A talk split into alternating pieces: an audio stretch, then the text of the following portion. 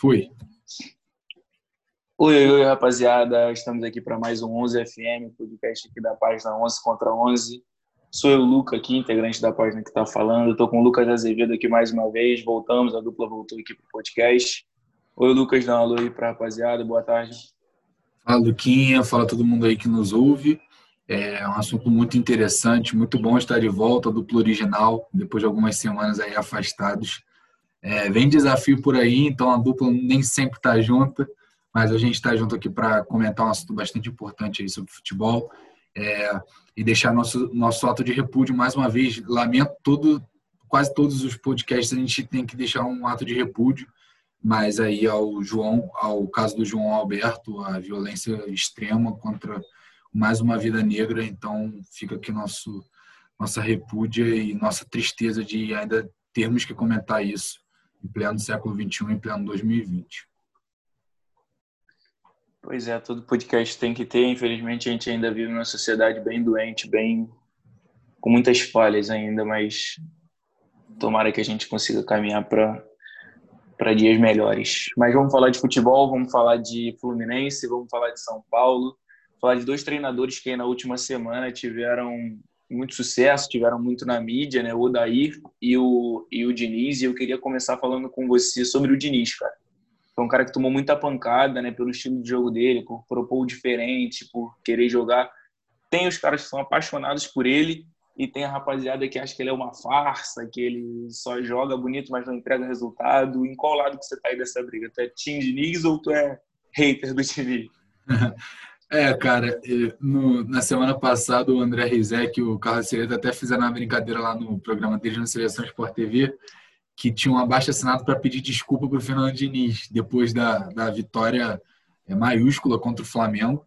Cara, e assim, eu, bast... eu critiquei bastante o Diniz, eu posso, posso admitir isso aqui. Ainda tenho críticas ao trabalho dele, mas também tem que reconhecer que ele soube reconhecer que o trabalho dele é, precisava de mudanças e as mudanças ocorreram, de fato. É, até teve um momento do trabalho dele nesse um ano aí, é, isso é até uma coisa que a gente vai falar é, mais para o final aqui, mas ainda teve um, uma parte do trabalho dele que ficou boa porque teve resultado. Isso é um problema muito grande no Brasil. A gente não tem valorizado o desempenho, a gente tem valorizado o resultado. É, a gente sempre dá o exemplo do Flamengo em 2019.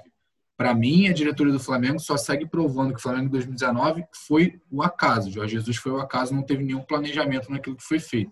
Principalmente após demitir um treinador que era sabido que ia demorar para implementar sua ideia de jogo e demitir o cara em 100 dias depois de uma crise de Covid. Enfim, a gente vê que não tem planejamento no Brasil. E aí, cara, méritos não só para o Diniz, méritos para o Raí, que manteve ali a posição, manteve o Diniz, mesmo após frustrações gigantes, como a perda da Libertadores na fase de grupos e aquela perda ridícula, isso sim foi um vexame do São Paulo para o Mirassol no Campeonato Paulista. Entretanto, acho que o, o Diniz, é, falando assim um pouco, me, me aventurando a falar um pouco taticamente, o Diniz soube, soube, na minha visão, mexer no esquema dele, Passou, deixou de jogar com três na frente para jogar com dois. Brenner e Luciano hoje talvez seja a melhor dupla de atacantes do Brasil é, em, em, desempenho. Não estou dizendo, não estou querendo ser aqui o, o falar para ganhar mídia. Estou falando em desempenho mesmo. Atualmente os dois são absurdos. Quando um não decide, o outro decide. É, mal comparando, é, devido às proporções, parece até Bruno Henrique Gabigol, outrora, que pode até voltar essa semana, a gente vai ter Bruno Henrique Gabigol de novo. Enfim, é, o São Paulo Diniz melhorou com essa dupla no, na frente, é, melhorou. Gabriel Sara está fazendo um ótimo campeonato agora ali. É, o Daniel Alves está começando a melhorar. Eu, eu acho que até há exagero. Quando o Daniel Alves não joga bem, ele é o pior do mundo. Quando ele joga bem, ele é o melhor do mundo. Eu acho que não é assim. Ele estava mal até umas 5, 6 rodadas atrás, mas agora melhorou bastante. Então, assim, o Diniz também, além disso, só para finalizar, ele aprendeu a jogar em espaço. Eu acho que ele valorizava muito toque pro, pro jogador, de jogador para jogador. O jogador chegava no setor, pegava a bola. E ele agora está tocando mais em espaço, então você vê que tem muito escapado o time de São Paulo, está sabendo jogar mais assim. E isso é mérito do Diniz reconhecer o próprio trabalho. Parar com aquela, com aquela de professor Pardal de inventar de botar lateral para jogar de zagueiro, porque melhorava a saída de bola, e trazer o Igor Gomes para fazer a saída de bola. Se o, zagueiro, se o lateral melhorava a saída de bola, não precisa trazer um meio. E ele aprendeu isso, conseguiu botar um volante mais marcador, mas que não perdeu a qualidade no passe, que é o Luan. Então, acho que o São Paulo está numa boa caminhada. É o líder por pontos perdidos, né? aquele líder por aproveitamento. É, não posso, não cravo ainda o São Paulo como favorito ao Campeonato Brasileiro, mas tem uma boa chance de disputar aí, ainda mais que o campeonato não tomou nenhum, nenhum não teve nenhum time que tomou o favoritismo e disparou lá na frente. Pois é, o Diniz é um treinador, como você disse, que está aprendendo com erros dele, isso é natural. O Diniz é um treinador de carreira curta, né? É, ele é jovem e a carreira dele também é, é, bem curta, então ele, eu concordo com muitas das ideias dele, mas concordo também que ele vai aprender muita coisa. E você falou aí do, do Brenner, do Luciano, do Sara, foram jogadores que ele foi incorporando no, no meio do trabalho, né? Quando o São Paulo eliminado pelo Mirassol, o São Paulo eliminado na Libertadores, não tinha Brenner, não tinha Luciano, que chegou há pouco tempo. Enfim, tá meio que consertando o time, meio que adaptando o time ao decorrer da temporada. Concordo com você que esse São Paulo ainda, ainda deve apresentar muito jogo bom, muito espetáculo bom e, quem sabe, resultados também para a gente, né? principalmente para a torcida de São Paulo, que está torcendo mais que a gente pelo resultado positivo. O Diniz já foi treinador do Fluminense, a gente sabe, e hoje quem está lá é o Odair, que numa com uma ideologia totalmente diferente do Diniz também vai conseguindo seus resultados, né? A gente até chegou a fazer um post aqui na página um tempo atrás que o Diniz estava balançando muito, a torcida do Fluminense criticava muito, muito ele. O Fluminense tinha, tava, tinha sido eliminado da Copa do Brasil, tinha sido foi eliminado da Copa do Brasil pelo Atlético Goianiense, vinha numa fase terrível. O, Diniz, o Odair, desculpa, foi mantido e parece que conseguiu virar o jogo, né? Agora a torcida já fala, ah, para dar risado, já entra no meme, o Fluminense está em quinto no Brasileirão e parece que as coisas estão andando lá nas Laranjeiras, né? Como você vê o trabalho do Odair, Lucas? É, realmente, a empolgação das torcidas no Brasil é uma coisa muito, muito complicada de, de, de se argumentar, né? É, mas, independente disso, o Odair também é outro que eu tenho bastante críticas, é, mas críticas normais, né? Eu acho que crítica não é nem bom nem ruim, é construtiva e de, dependendo de como a pessoa absorve. E quem sou eu para ter crítica de alguém? Mas eu, eu acho que o trabalho dele é o trabalho possível, é o trabalho real do Fluminense. Eu duvido que a torcida do Fluminense, se você chegasse para ela no início do campeonato e falasse assim, o time depois de 22 rodadas vai estar em quinto. Tudo bem, tem asterisco, tem time atrás, está com menos rodadas, isso aqui. Mas eu duvido que a, que a torcida ia acreditar que se você falasse que o time estaria em quinto depois da 22 rodada, a torcida ia ficar, caraca, é verdade? Eu acho que ela ia ficar assim, entendeu? Eu não acho que ela ia ficar normal a gente estar tá em quinto. Fluminense talvez tenha elencos pior, elenco pior do que do Grêmio, por exemplo, que está atrás. O Fluminense, para mim, tem um elenco no nível ali do Bahia. Tudo bem, Bahia teve um início complicado, não sei o quê. Enfim, é, o Odair ele não faz um jogo agradável de se ver. Você não vê pô, o time do Fluminense dando baile, 3 a 0 fora o baile. Até se via um pouco no, no, no Campeonato Brasileiro, no Campeonato Carioca, perdão. É, você viu o Fluminense ali jogando, mas você estava com equipes de nível muito inferior. Tanto que quando pegou até equipes de nível nem tão superior assim, é o exemplo aí do Atlético Goianiense, que tinha só uma organização tática muito boa com o Mancini, foi eliminado na Copa do Brasil, já foi eliminado na Sul-Americana. Então, assim, o Fluminense faz o campeonato possível. É, o Odair perdeu o Evanilson, que era o melhor jogador do Fluminense disparado na época que ele perdeu, foi para o Porto. Agora perde o Dodi também, que é assim, talvez era disparado também o melhor do Fluminense. O Nenê começou um ano, o ano muito bem, mas a gente não esperava que o Nenê ia fazer um ano incrível, porque está quase 40 anos. Você não, não pode esperar que não vai haver uma oscilação, principalmente física, de um jogador jogando quarta e, e domingo toda hora. Teve o, ben, o Gilberto para o Benfica também.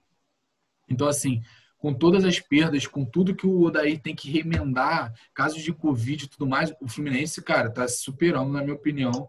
E, e, tem mérito do Odair aí, porque eu acho que se fossem outros técnicos, é, talvez ele, o Fluminense não estaria nessa mesma posição. Eu dou até um, um só para finalizar, eu dou até um, um exemplo é, da, de uma crítica que eu tinha ao Odair, porque para mim o Inter do ano passado é um time muito melhor que o Fluminense é hoje, é, em termos de peça. E o Odair fez, é, esbarrou num teto naquele Inter do ano passado. Eu acho que time jogava bem, jogava bem, mas parece que quando perdeu ali as quartas de final para o Flamengo na Libertadores e aí começou a desandar no Brasileiro, é, se perdeu. E aí o Odair no final é demitido, vem o projeto do Cudê que, que enfim dá errado. Então assim, tanto o Odair é, quanto o Diniz só provam que o trabalho no Brasil precisa de tempo. E se não der tempo, não tem resultado. É, por mais que, que haja críticas aos dois trabalhos, que haja perda nos dois trabalhos, do Diniz principalmente, o Daí, como eu falei, não se esperava tanto, o Diniz se esperava ganhar com o Mirassol, por exemplo. É, eu acho que, que os dois trabalhos são, são muito bons e o tempo que você vem dando ao trabalho, o Daí, por exemplo, podia ter caído depois, de, depois que perdeu para o Atlético Goianiense. É, então, o tempo que você vem dando ao trabalho, ele, ele gera frutos e a gente está vendo aí. São Paulo líder por pontos perdidos, melhor aproveitamento do Campeonato Brasileiro. Fluminense, o segundo melhor carioca, não tão atrás assim do Flamengo em termos de pontuação, mas não tão atrás assim do Flamengo, que era o time que a gente cotava para ser campeão algumas rodadas é, de antecedência. Então eu acho que é isso sobre o Odair e sobre o Diniz de um modo geral. Sim, sim, você falou do, do desempenho do Fluminense, da diferença entre o jogo. Talvez o Fluminense esteja numa posição acima da tabela levando em conta o, o que tem apresentado em campo. Né? Eu estava conversando com um amigo tricolor esse final de semana e ele falou assim: Cara, eu sei que o Fluminense não vai jogar bem, eu sei que não vai dar espetáculo, a gente só quer que ganhe. A gente só quer que fique lá em cima, que vá para Libertadores, que dê uma, uma esperança, uma felicidade nesse ponto. Né? E aí ele falou: Cara, se for igual o, o Botafogo fez com o Jair, que também era um time que não jogava, que não jogava bonito, que, que ganhava de 1 a 0 ganhava de meio a 0 e foi para Libertadores, eu tô feliz, eu assino embaixo. É isso que você falou no começo. Pô, se você falasse pro, pro torcedor do Fluminense, tipo, no começo do ano, ah, vocês vão estar em quinto depois de 22 rodadas, assina aqui, vocês vão estar em quinto. Ele assinava com certeza. Se falar agora, assina aqui que vocês vão para Libertadores jogando feio, ganhando de meio a zero. Ele assina, né? Eu acho que cada time está num momento e, e o Fluminense está num momento da sua história agora que sabe que não tem um dos melhores times do Brasil, mas pela grandeza que tem de estar tá disputando uma Libertadores, de estar tá disputando ali em cima, de estar tá ganhando os jogos, é uma coisa que alegra o, o torcedor. É, concordo bastante. E só um ponto que eu gostaria de mencionar, dos dois trabalhos do Daíra eu já mencionei, que é o o Daíra ele não consegue reforços, consegue pouquíssimos reforços e ainda tem perdas. Então, assim, por isso que eu falo que o trabalho do Fluminense é muito melhor do que a expectativa pré-campeonato brasileiro. É, e o São Paulo também tem, tem coisa, coisas boas a, a, se mencionar. O Fernando Diniz, desde que chegou, ele só teve um reforço, que não foi compra. O São Paulo não fez uma compra, foi o Luciano. O Fernando Diniz fez uma troca entre o Luciano e o Everton. O Everton foi para o Grêmio, que, tá, que o Everton, enfim, já não estava mais rendendo São Paulo, e o Luciano foi uma aposta que deu certo para o Diniz. Então, assim, Luciano, Gabriel Sara, Brenner, que trouxe, trouxe do Fluminense de volta, são tudo apostas do, do Diniz que só provam que não, não tem a ver só com, ah, pô, a gente está jogando mal, está faltando posição, contrata jogador ou troca o treinador. Não é assim. Se você der trabalho, você vai colher, mesmo que poucos frutos você vai colher. E é o caso do, do Fluminense e do São Paulo, que mesmo que não ganhem nada, há de se valorizar o trabalho. Porque, assim, tem muita gente que fala, ah, o São Paulo tem eleição agora, se o Diniz não ganhar nada, ele, ele vai ser demitido. Irmão, você tem que valorizar o desempenho, você tem que ver o que aconteceu de fato. Eu acho que, de fato, o trabalho do Diniz é muito bom nessa altura do campeonato. Você citou aí, só para a gente finalizar, você citou aí o que o Diniz não teve reforços e que o Daí acabou perdendo, talvez o que tenha de comum, uma das poucas coisas que tem de comum no trabalho do Diniz e do Odaí, é a utilização dos jogadores da base. Né? São Paulo tem se pautado, pautado muito o jogo em jogadores da base, como Igor Gomes, Brenner, o Luan ganhando espaço agora, o Fluminense tem o Calegari, tem o André, tem o Luiz Henrique, o Evanilson, que se tornou protagonista e saiu muito rápido, né? Então, mostrando que, que é um caminho também para os times, né? Olhar para a base e botar os moleques para jogar. A gente fica por aqui. Foi bacana bater esse papo contigo, Lucas, falar de dois caras, dois treinadores que que estão muito em evidência nos últimos tempos, que têm entregado resultado, que um que tem entregado um jogo mais vistoso ao meu modo de ver, o outro mais é, pela competitividade e tal, mas aí vai do gosto de cada um. É sempre bom falar de futebol contigo, é sempre bom trocar essa ideia com o nosso público. Eles sabem que podem encontrar a gente no Facebook, no Instagram, no Twitter, A gente está fazendo podcast aqui sempre também, batendo esse papo com eles. Acompanha a gente, 11 contra 11 nas redes sociais. E é isso. Aquele abraço, Lucas. Um abraço para todos que estão ouvindo a gente. Até semana que vem.